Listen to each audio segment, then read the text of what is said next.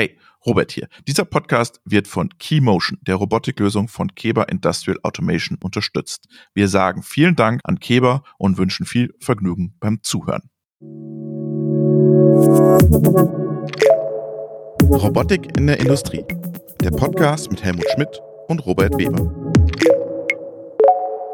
Hallo, liebe Zuhörerinnen und Zuhörer, willkommen zu einer neuen Folge unseres Podcastes Robotik in der Industrie. Mein Name ist Robert Weber und endlich ist der Helmut Schmidt wieder da. Hallo Helmut. Servus, hallo. Gut erholt aus dem Urlaub. Erholt aus dem Urlaub. Und wir haben uns heute einen Gast eingeladen, den wir schon lange immer wieder angepiekst haben. Komm doch mal in den Podcast, jetzt ist er da. David Reger. Hallo David, grüß dich. Hallo, hi zusammen. Ich freue mich, auch mal dabei zu sein. Ja, wir freuen uns auch, dass du dabei bist.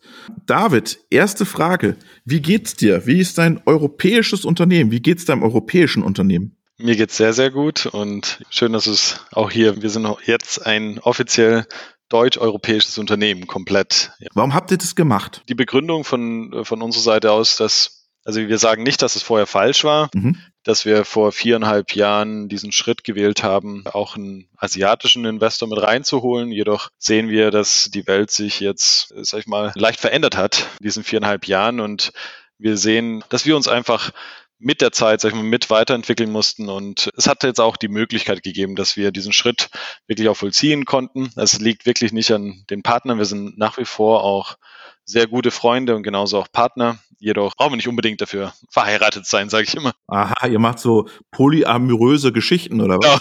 Genau. genau. Wir sind weiterhin Partner. Wir haben weiterhin, sag ich mal, eine wirklich auch eine intensive Zusammenarbeit, jedoch hat auch vorher, sag ich mal, das Ganze in die Richtung als Investor, sag ich mal, bei uns aufzutreten, nicht ganz so funktioniert, wie es äh, vielleicht funktionieren hätte sollen, aufgrund von gewissen Barrieren, also nicht von dem Partner an sich, sondern wir haben immer noch gewisse Grenzen und da gibt es auch einige Schwierigkeiten in die Richtung. Und liefert ihr jetzt auch noch Roboter an die Kollegen?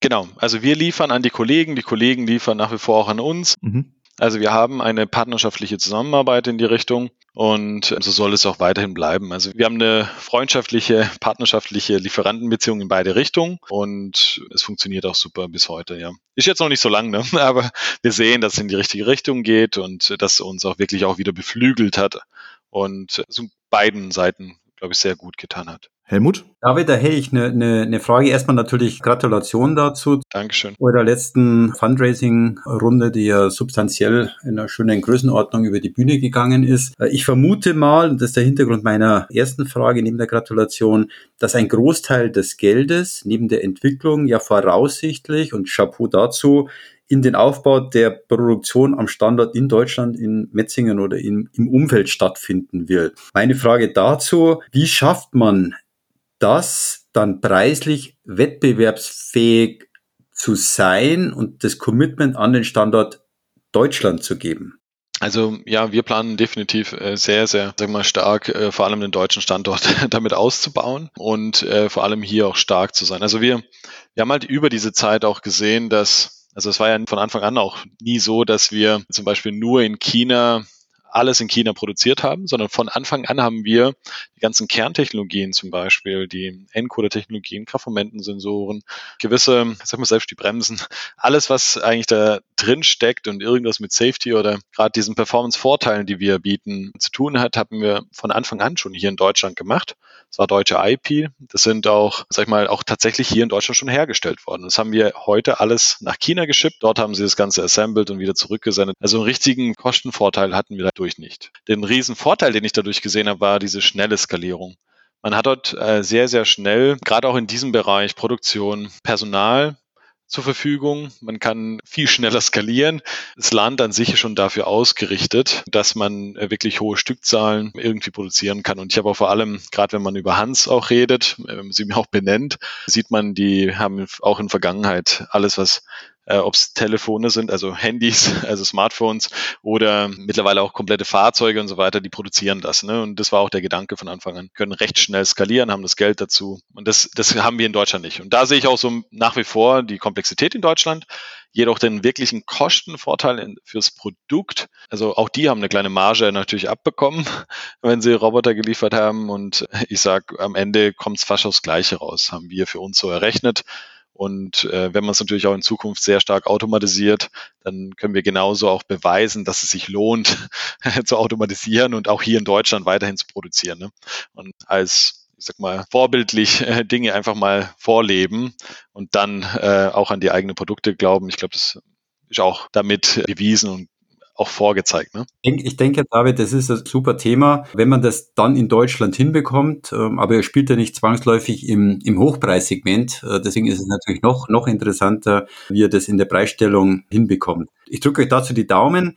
Du hast gerade noch was gesagt hinsichtlich Skalierung. Da geht meine Frage hin. Skalierung funktioniert oft sehr, sehr gut, wenn man sich fokussiert. Du und dein Team spielen aber Service-Robotik, humanoide Robotik. Ihr seid ganz dabei, einen neuen Namen zu kreieren äh, mit kognitive Robotik. Wie geht es einher? Und vielleicht, was ist ein kognitiver Robotik, wo du versuchst, oder Roboter, wo du versuchst, ein, ein, ein Branding oder einen Namen neu zu definieren? Ja, sehr gute Fragen. Ich, ich gehe mal kurz noch auf den ersten Part zurück. Also der Preis bei uns wir sind natürlich nicht in diesem High-Pricing-Segment, sondern wir versuchen natürlich auch, vor allem im kollaborativen Robotikbereich, diesen Low-Cost-Segment zu bespielen. Ne? Und äh, wo kommt da unser Preisunterschied her und der Vorteil?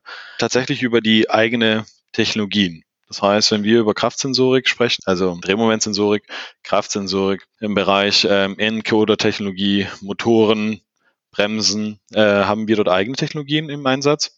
Und da können wir schon sagen, das sind wir in vielen Bereichen 70 Prozent günstiger, wie wenn wir es auf dem Markt kaufen würden. Und das ist unser Preisvorteil den wir mitbringen. Und der Gedanke war ja von Anfang an auch in diese Richtung, dass wir eher diesen Ansatz leben, dass wir sagen, okay, gut, bis heute hat man, ich sag mal, die Robotik im Nischenmarkt eingesetzt. Ne? Das heißt, man hat auch Sensorik verwendet, die schon auf dem Markt vorhanden waren. Man hat all die Technologien die heute in den Robotern eingesetzt werden, sind Technologien, die schon vorhanden waren. Und wir sehen aber gerade diese Transformation von diesem Nischenmarkt in einen Massenmarkt. Und deswegen haben wir von vornherein gesagt, okay, auch wenn uns jeder davon abgeraten hat, wirklich auf einem weißen Papier neu zu starten, zu sagen, selbst die Kerntechnologien, die Sensorik, Antriebstechnologien müssen von vorne neu gedacht werden, wie wir sie brauchen und nicht wie, wie es die schon gibt. Und äh, das ist auch dieser Performance-Vorteil, den wir in vielen Bereichen mitbringen. Gleichzeitig auch den Kostenvorteil. Wie kommst du auf diese 70 Prozent? Kannst du uns das erklären? Ja, kann ich erklären. Also ich rede jetzt von, genau, ich, ich will nicht alles offenlegen. Ja, ja. Aber jetzt, es gibt gewisse Sensoren zum Beispiel, die brauche ich dann in jeder Achse ja immer sechsmal. Kaufe ich die jetzt auf dem Markt ein, will ich zum Beispiel auch redundant auslegen, und äh, am besten auch noch divers, weil ich einen gewissen Performance-Level erreichen will. Dann kaufe ich davon zwei pro Achse, das heißt, äh, da sind es schon mal zwölf Sensoren. Kaufe ich die jetzt ein, kostet mich das pro Sensor, sage ich mal, 100 Euro. Sag mal, wenn ich ein bisschen besser verhandle, 80 Euro. Also die, unsere Technologie hat beide schon inkludiert, kostet dann 25 Euro. Also einfach mal ein Beispiel zu geben.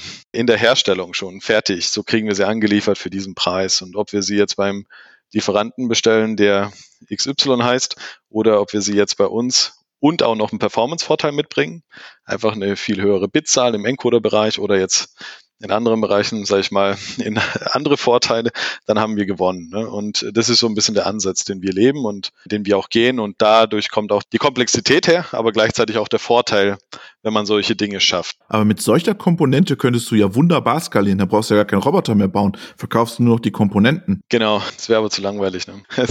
ja, also wir, wir müssen es auch vorleben und das ist auch mit unser ganzes Businessmodell. Ne? Wir, wir haben ja nicht vor, den Roboter, sag ich mal, einfach nur an die End-Customer zu verkaufen, sondern wir wollen natürlich, wir sind offen und wir zeigen es auch. Bei manchen Beispielen dürfen wir auch darüber reden, dass wir natürlich über diese Partner gehen, die schon komplette Vertriebskonzepte haben weltweit, genauso Servicemodelle auf, äh, sag ich mal, auch die Strukturen aufgebaut haben dafür. Kawasaki zum Beispiel, oder? Genau, zum Beispiel. Ja. Und wir müssten ja sonst eigentlich alles aufbauen. Das habe ich halt in der vorigen Company, die ich gebaut habe. Äh, ich bin daran gescheitert, meiner Meinung nach. Die Company gibt's immer noch und die ist auch erfolgreich und bin mega stolz darauf, dort äh, ein Teil davon gewesen zu sein. Jedoch habe ich gesehen, dass ich hätte mehr äh, erreichen können, hätte ich ein paar Dinge, sag ich mal, ein bisschen anders gemacht und das versuche ich in dieser Company zu tun und wir sehen auch, es funktioniert. Es geht mittlerweile auf. Die Skalierung meine ich damit. Wir können viel schneller skalieren. In diesen viereinhalb Jahren haben wir sehr, sehr viel erreicht, auch was ich so damals nicht geschafft hätte, weil wir natürlich uns die ganze Energie genau darauf eingesetzt hätten, die Strukturen weltweit zu bauen. Jetzt gehen wir mal auf die Frage vom Helmut ein. Skalierung, AMR, Humanoid, kognitive Robotik, wie kann das funktionieren? Genau. Ja, das frage ich mich auch noch. Also nicht alles so rosig.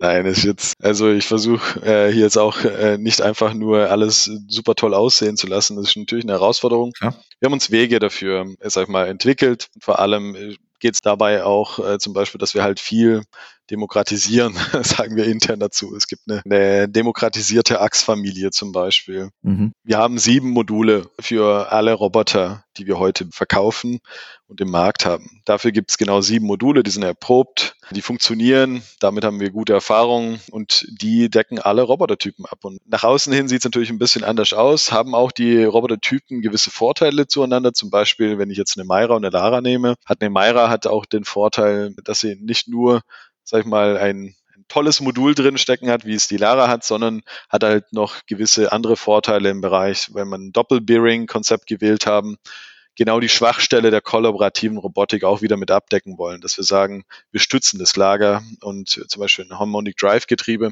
hat eine gewisse Schwäche, das ist die Verkippung der Achse 2 und der Achse 3 zum Beispiel beim 6-Achser oder 2 und 4 beim 7-Achser und da haben wir halt einfach nachgeholfen mit einem Double Bearing Konzept, nichts Neues eigentlich. Und äh, gleichzeitig auch die Struktur vom Gussteil und so weiter, die halt anders ist, wie man es eigentlich sonst kennt aus dem Robotikbereich und somit hat sie halt deutlich bessere Performance. Ne? Und wir wollen es natürlich aber auch so positionieren, das ist für uns auch wichtig. Wir haben eine Lara, Low Cost, kollaborativ, primitiv, einfach nur auf diesem Bereich, der heute schon vorhanden ist, der Markt. Und dann gibt's bei uns, arbeiten wir da aber, das wäre uns zu langweilig und dafür habe ich keine Company gebaut, weil da gibt's schon genug, sondern äh, dann haben wir noch diesen Bereich der kognitiven Robotik, das heißt ein kollaborativer Roboter mit höherer Performance plus integrierter Sensorik, die normalerweise als Peripherie angebunden wird. Ne? Ganz kurze Frage. Das hört sich für mich so an, als ob du so eine Art modularen Querbaukasten für die Robotikproduktion gebaut hast. Genau. Hier geht es darum, um skalieren zu können, Kostenvorteil zu nutzen, gleichzeitig auch irgendwo, ich sag mal, in diesem Bereich ein Cross-Calculation haben, oder? Dass wir sagen, okay, wir haben ein Produkt im Low-Cost-Segment, aber genauso auch in dem Markt, wo heute, also der Roboter ist auch nicht nur günstiger, sondern auch in Performance deutlich besser in vielen Bereichen, hat eine höhere IP-Klasse wie die meisten, hat höhere Genauigkeiten und so weiter. Das heißt, wir nutzen schon gewisse Dinge, aber wir bieten dazu nochmal ein Upgrade an und das ist dann die, die Myra-Serie. Okay, jetzt lassen wir mal kognitive, wollte Helmut wissen. Also du hast gesagt, integrierte Sensorik.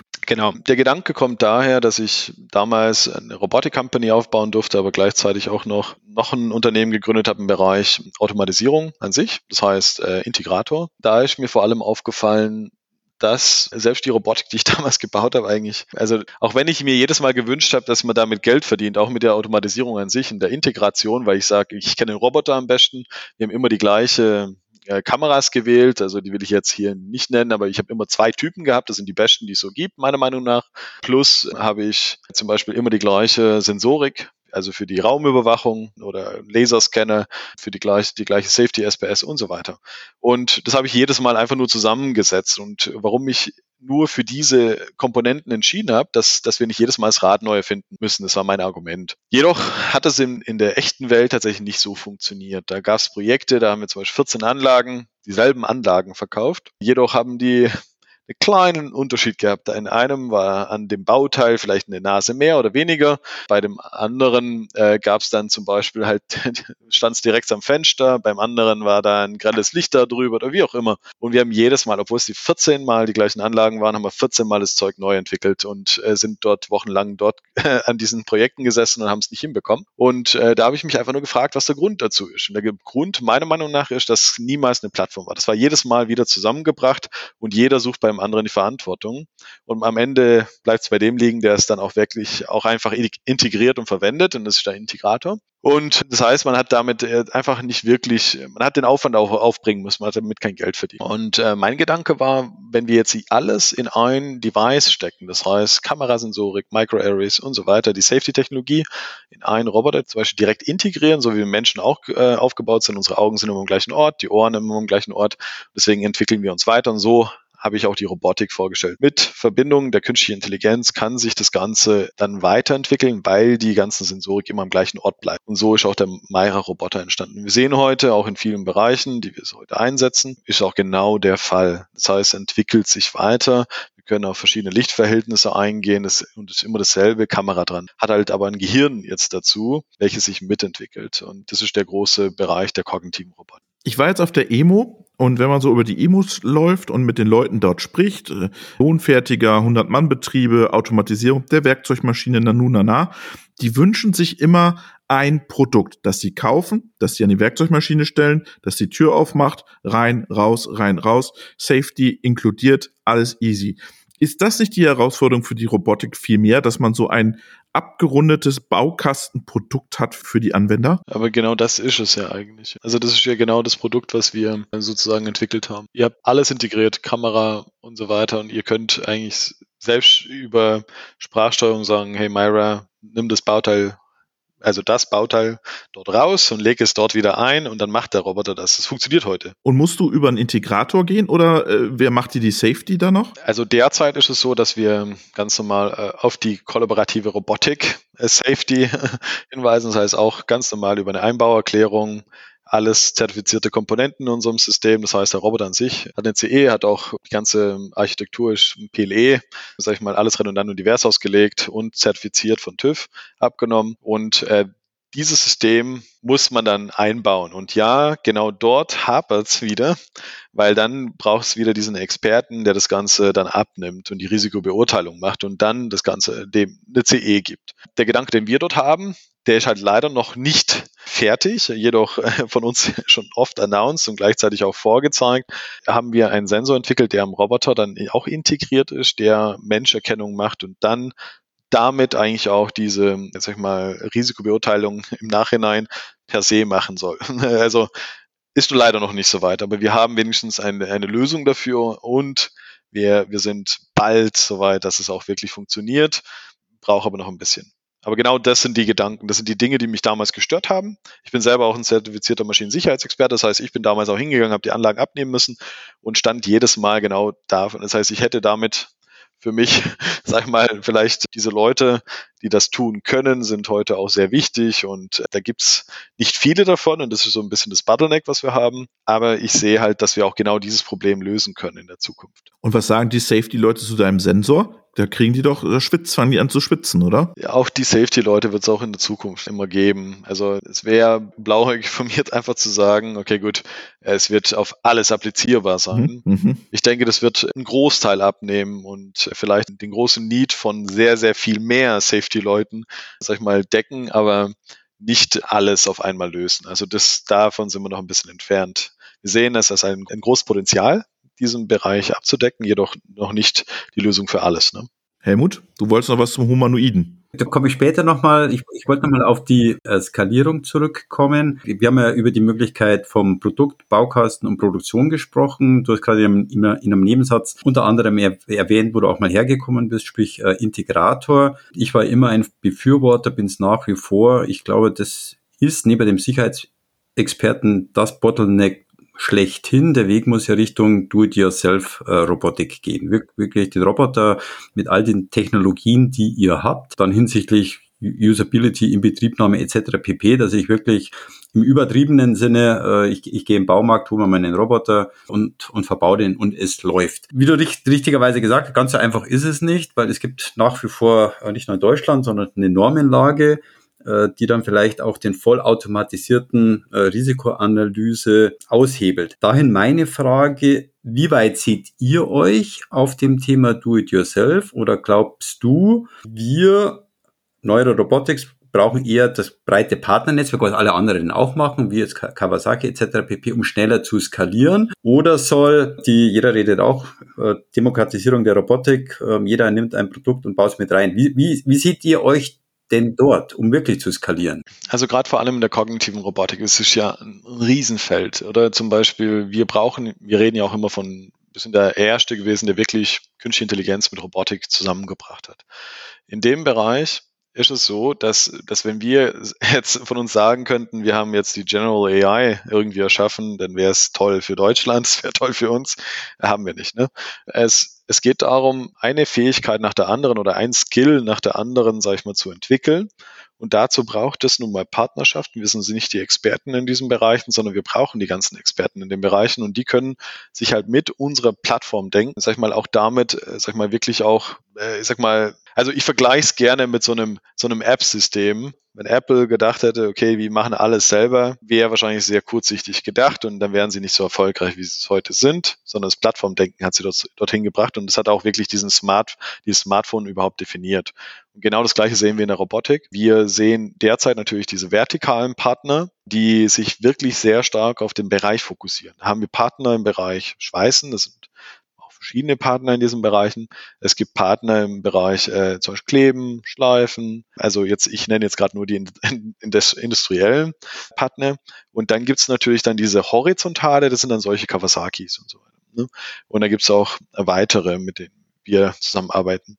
Und die bringen es dann eher in die Breite, weil die Kanäle schon vorhanden sind, weil sie die Service, weil sie die Plattform auch servicen können, weil die äh, das ganze System auch verstehen. Das Feedback, was wir dort bekommen, ist halt wirklich ein qualitativ hochwertiges Feedback und können so viel schneller reagieren und ist sehr kanalisiert, sagen wir so. Und die Vertikalen gehen ja trotzdem auch auf den Markt, aber nur sehr, sehr spezifisch auf deren Bereich, den sie halt verstehen. Und äh, das bringt halt beide Parteien weiter. Das heißt, auch der Horizontale hat Zugriff auf die Apps der Vertikalen und kann sozusagen viel mehr anbieten, was wirklich von Experten entwickelt wurde und wo er direkten Support auch von denen bekommt. Und das ist so somit auch dieses, wir nennen das Neuraversum, an dem wir bauen, dass man alles nur über Partner macht, aber eines Tages auch jeder Endcustomer natürlich ein extrem davon profitiert, so wie auch jeder horizontale und vertikale.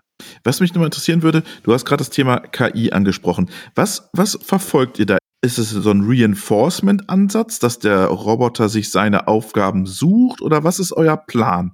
Also wir gehen eigentlich durch alle Ansätze. Ne? Es gibt natürlich diese Deep Learning Ansätze, die wir anwenden. Es gibt wirklich auch dieses Reinforcement Learning, aber genauso auch, also es wird auch alles gebraucht, weil jede Applikation zum Beispiel, es gibt, schau wieder applikationsspezifisch, zum Beispiel dem Roboter etwas beizubringen, ne? ähm, etwas im Roboter direkt zu zeigen, damit der Roboter es direkt lernt oder, sag ich mal, den Roboter zu trainieren, über eine längere Zeit, damit er es einfach für die Zukunft weiß und versteht.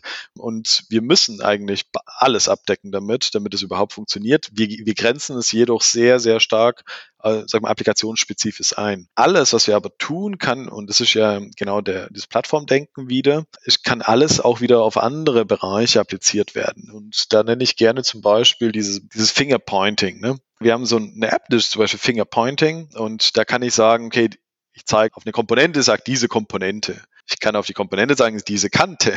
Ich kann auf die Komponente äh, zeigen und sagen, diese Oberfläche oder was auch immer. Und äh, das sind einfach nur Dinge, da muss ich mich dann wieder entscheiden und spezifisch werden. Aber diese Fingerpointing ist eine App und äh, die hat dann mehrere Möglichkeiten und so bauen wir das Ganze. Ne? Das heißt alles und das kann dann verwendet werden, okay, beim Schweißen, ich zeige, hier muss geschweißt werden, zwei Bauteile kommen zueinander. Ich zeige eine Nut und sage, hier drin muss kle kle geklebt werden und da muss eine muss Kleber rein, Klebstoff rein oder was auch immer. Und das sind, oder diese Oberfläche, da muss geschliffen werden. Und alles ist aber eigentlich eine App und es kann äh, sozusagen appliziert werden auf den Bereich. Jetzt nochmal der Humanoide. Ist das mehr PR oder arbeitet ihr wirklich dran? Wir arbeiten wirklich dran und wir sind auch der Meinung, dass wir das, was wir bringen, wahrscheinlich auch gewinnen wird. Sonst würden wir es nicht tun. Mhm. Warum? Warum? Weil wir genauso auch dort ähm, aus einem anderen Ansatz kommen. Wir die Robotik in vielen Hinsichten wahrscheinlich, äh, sag mal, anders verstehen oder schon äh, viele Komponenten dazu auch wirklich selber in der Hand haben und sie anpassen können, anstatt dass wir das nehmen, was schon gibt und es irgendwie zusammenstellen, was die meisten tun. Und deswegen gleichzeitig sehen wir natürlich noch zwei sehr große Schwachstellen in der Robotik, um sie überhaupt in die humanoide Robotik zu transferieren und daran arbeiten wir hauptsächlich. Das heißt, wir sind dann jetzt nicht einfach so, dass wir sagen, okay, wir wollen jetzt einen humanoiden Roboter haben, wir nehmen das, was es gibt, schrauben es zusammen und machen irgendwie humanoid, weil es alle so tun, sondern hier sind wir wieder diesen genau den gleichen Ansatz gegangen wie zum Beispiel so einem kognitiven Myra-Ansatz, dass wir sagen, okay, gut, was gibt es? Das lassen wir natürlich nicht außer Acht. Jedoch haben wir ein weißes Papier, auf dem wir starten und sagen, wie sollte es funktionieren und was für Kerntechnologien haben wir und was muss eigentlich verändert werden, dass humanoide Robotik überhaupt entstehen kann, die Sinn macht. Du hast die zwei Schwachstellen. Was sind das, die zwei Schwachstellen? Also, dann bringe ich alle jetzt auf den Trichter, aber das kann ich genau. Ich habe keine Sorge, weil ich will die Robotik weiterbringen. Deswegen, ja. meiner Meinung nach, ist das Getriebe und es ist der Motion Controller, weil dort wird es noch falsch gedacht. Warum falsch gedacht? Weil es wieder mit diesen Lösungsansätzen, die wie bis heute Robotik, sag ich mal, gebaut wurde, gebaut wird und äh, anstatt dass man es wirklich neu denkt. Und in dieser Hinsicht äh, denken wir es neu. Wir wissen, was die Schwachstellen sind. Ich meine, wenn ich heute, ich mache immer gerne das Beispiel mit dem, also heute kann ich zu Myra sagen, hey Myra, gieß mir hier mit dieser Flasche in dieses Glas ein, oder dann wird sie das hinbekommen. Wenn ich das jetzt erste Mal sehe, dann bin ich davon beeindruckt und damit können wir auch all unsere Gäste immer beeindrucken mit coolen Zeug, wo jeder sagt, boah, crazy, sowas habe ich noch nie gesehen, boah, die Neurat's drauf. Dann schaue ich dem aber zwei Wochen zu, dann geht mir das tatsächlich auf den Senkel, weil ich einfach dann sage, viel zu langsam, viel zu vorsichtig und so weiter. Und warum ist es so? Das hinterfragt keiner. Amerikaner verkauft es dann so, sagt, ich mache das so langsam, damit ich davon wegrennen kann, falls es gefährlich wird. Ich sage, es hört sich einfach nur toll an, so kann man es verkaufen. In Wirklichkeit gibt es da einfach noch gewisse äh, Schwachstelle in der Robotik. Und äh, die wissen wir zu lösen und die lösen wir auch. Und das wird natürlich auch einen Vorteil für die industrielle Robotik geben, deswegen verbinden wir das. Und äh, wir reden immer sehr, sehr global. Äh, wir sehen die Robotik global und das ist auch das, was viele an uns kritisieren, an mir persönlich kritisieren, was ich aber sage, das wird die Zukunft sein. Und das ist genau das, was uns am Ende ausmachen wird ist diese globalisierte Robotik, die Sensorik, Technologien, die nur für diese, äh, für die neue Art der Robotik entwickelt wurden. Und äh, das ist auch der Grund, warum wir heute überhaupt diese ganzen großen Partner für uns gewinnen können, die ja alle Roboterhersteller oft, auch oft sind und äh, genauso es eigentlich selber tun könnten. Jedoch haben wir im Kern gewisse Vorteile und die wollen wir weiter ausspielen. Also willst du dann Elon Musk und den anderen, den Open AIs, deine Komponenten verkaufen? Wenn sie wollen, können sie auch Komponenten bei uns kaufen. Jedoch am besten wäre es, die kaufen die kompletten Plattformen bei uns. Also im Endeffekt gibt es von uns keine, also wir limitieren uns in, in keinster Weise. Also wir sagen, wir sind, wir sehen auch niemand jetzt als großen Wettbewerber und wir würden nicht äh, mit jemand zusammenarbeiten. Es gibt bei uns da keinen, wo wir sagen, wir würden es ausgrenzen. Und natürlich gibt es gewisse Vertragsgrundlagen, die wir fordern, damit sowas funktioniert, dass so eine Zusammenarbeit überhaupt entstehen kann. Aber gleichzeitig, äh, weil wir da jetzt ganz sag ich mal, einfach nur blauäugig wieder drauf losgehen, sondern wir gehen wirklich hin und schaffen eine Struktur und dann sind wir bereit, auch mit jedem zusammenzuarbeiten. Und wann geht ihr an die Börse? Ja, wir sehen gerade. Renk war heute nicht so erfolgreich. Wir sehen aber gerade, dass Dosan ziemlich erfolgreich ja. wird, oder? Ich habe gelesen, ich glaube, es sind mit 23,5 Milliarden Line-Up für, für den Börsen ist crazy. Wird dir auch gut gefallen, oder? Äh, ja, tatsächlich hätte ich es fast am Anfang vom Jahr, habe ich fast den Weg gewählt, habe mich doch dagegen entschieden, weil ich schon der Meinung bin, dann brauchst du ein bisschen mehr Fundament und ich sag mal, es soll jetzt nicht nur ein Hype sein, sondern wirklich was. Und da wollen wir das Ganze wir arbeiten gerade daran, das Ganze auf die Straße zu bringen, das Ganze, sag ich mal, zu beweisen, nicht nur zu visionieren, sondern auch zu, wirklich alles mit wirklich tatkräftigen Beweisen zu hinterlegen. Und dann wollen wir natürlich auch gerne diesen, diesen Börsengang wagen, gleichzeitig auch, ähm, sag ich mal, dadurch die Attention bekommen weltweit, die dem größten Markt der Welt der Zukunft natürlich auch gebührt, meiner Meinung nach. Helmut, letzte Frage. Letzte Frage hinsichtlich Börsengang beziehungsweise Unternehmenswert. Um das zu, zu validieren, muss ja, du hast das mit eigenen Worten gesagt, man muss erstmal erfolgreich beweisen, dass man das Produkt auch in den Markt bekommt. Es gibt ja mit Mitteilungen von dir, von euch, äh, dass ihr ein Orderbook von 450 Millionen Dollar habt. Äh, es gibt Unternehmen, die sind länger auf dem Markt, äh, schaffen das nicht mehr in einem Jahr. Jahresumsatz. Ist das alles über Partnergeschäft? Ist das über die letzten zehn Jahre? Denn dahinter steht ja tatsächlich Proof of Concept. Kann ich mein Produkt wirklich Verkaufen in den Markt bekommen. Es gibt ja gerade zwei leidige Themen über die letzten zwei, zweieinhalb Jahre, die es nicht, die es nicht geschafft haben, trotzdem mit toller Technologien. Jetzt wahrscheinlich versuchen, einen Unterschlupf zu bekommen. Äh, und wie du gesagt hast, du musst ja erstmal prüfen, dass das da ist. Deswegen meine Frage, ist es dann reines Asia Geschäft um 450 Millionen umzusetzen, made in Germany? Ist das kumuliert oder was kann ich darunter verstehen? Mir kommt das noch sehr, sehr viel vor. Also Helmut will die Bücher sehen. Helmut will die Bücher sehen. Nee, nee, ich möchte auf der, auf der Party damit dabei sein. Nee, es ist ja, ist ja gewaltig. Nur es hört sich, wenn man ein bisschen den Markt kennt und weiß, was andere über viele, viele Jahre aufgebaut haben, ist das eine Zahl, äh, da schlucken viele erstmal, die seit, äh, und, und des, deswegen wundert mich das einfach oder interessiert mich. Ja, tolle Frage. Tatsächlich ist es nur über Partnermodell, so wie es bei uns jetzt auch möglich. Wir haben die 450 Millionen, also, also das haben wir bis heute. Ich sag mal, bis zu diesem Zeitpunkt, wo es veröffentlicht waren, waren es 450. Mittlerweile wächst es auch. Mhm. Das liegt jetzt bei 600 oder was? Nee. Da will ich noch nicht. Nochmal Schluck auf jetzt hier für alle. genau. Nee, nee. Ganz so weit sind wir noch nicht, aber es, es wächst, sagen wir so. Und das sind, äh, das ist jetzt auch nicht einfach nur, sag ich mal, etwas, wo wir sagen, ein LOI oder sowas, sondern hier reden wir von Hard Contracts. Wir nennen das als Minimum Quantity, sondern das ist die, die Quantity, die dann in Verträgen festgeschrieben steht. Und die beläuft sich auf eine traumhafte Summe, sage ich mal so. Es hört sich auch alles sehr, sehr toll an. Unsere groß, große Herausforderung dafür haben wir jetzt auch Geld eingesammelt, ist auch äh, alles liefern zu können. Und genauso, sag ich mal, in diesen versprochenen Zeitabständen natürlich, das ist über eine Zeit zusammenkumuliert natürlich als Minimum Quantity. Deswegen sehen wir durchaus mehr Potenzial, wie das, was da wirklich drin steht. Ja, nee, ist das super. Gratuliere. Ganz toll. Aber unsere große Herausforderung und damit kämpfen wir gerade jeden Tag. Da sitze ich gerade auch öfters in unserer Produktion und muss es irgendwie mit meinem Team auch gerade lösen ist tatsächlich geht es halt auch darum, genau, also diesen Output auch zu schaffen. Auch das sehen wir als realistisch an. Also nichts, was wir da versprechen, ist irgendwie ein Traum oder so auch immer. Wir haben immer einen ganz klaren Plan dahinter. Und wie wir auch dazu gekommen sind, vielleicht, dass ich das, eigentlich sollte ich jetzt Punkt machen, aber ist, dass wir halt genau dort vorher, sag ich mal, habe ich die Erfahrung gemacht, dass wenn ich das selber gemacht hätte, also wirklich selber einen Roboter nach dem anderen verkauft hätte, es mich natürlich sehr viel Effort gekostet hätte. Ich hätte vielleicht eine größere Marge oder was auch immer, aber ähm, es, es hätte uns zu viel Zeit gekostet und wir wollen, also Robotik ist schnell, die ganze Welt ist gerade super schnell und äh, damit haben wir es. Und, und wo baust du jetzt deine Fertigung? Hier in Metzing, also baue hier in Metzing. Okay nur Metzing oder gehst du auch Osteuropa oder ihr, ihr, müsst ja schauen, dass ihr das da auf die Beine kriegt? Ja, also derzeit ist es Metzing-Riederich, wo wir die Produktionen bauen. Haben wir, wir haben ja schon eine Produktion, ja. die eine gewisse Kapazität hat, jedoch natürlich unter unserem Orderbook. Das heißt, wir haben jetzt auch weitere Hallen dazu geholt, bauen es gerade weiter aus, werden professionalisieren alles. Also man muss vorher wir es irgendwie primitiv einfach nur auf die Beine gestellt. Warum? Weil wir eigentlich so ausgerichtet waren, dass wir die Produktion entwickeln und die Produktion transferieren. Das war das Initial Ziel, sagen wir so. Es hat sich jetzt aber natürlich auch dazu entwickelt, dass wir auch selber produzieren. Und das ist teils, teils. Wir haben nach wie vor auch eine Produktion in China über unseren Partner, die auch produzieren, die auch für sich selber produzieren.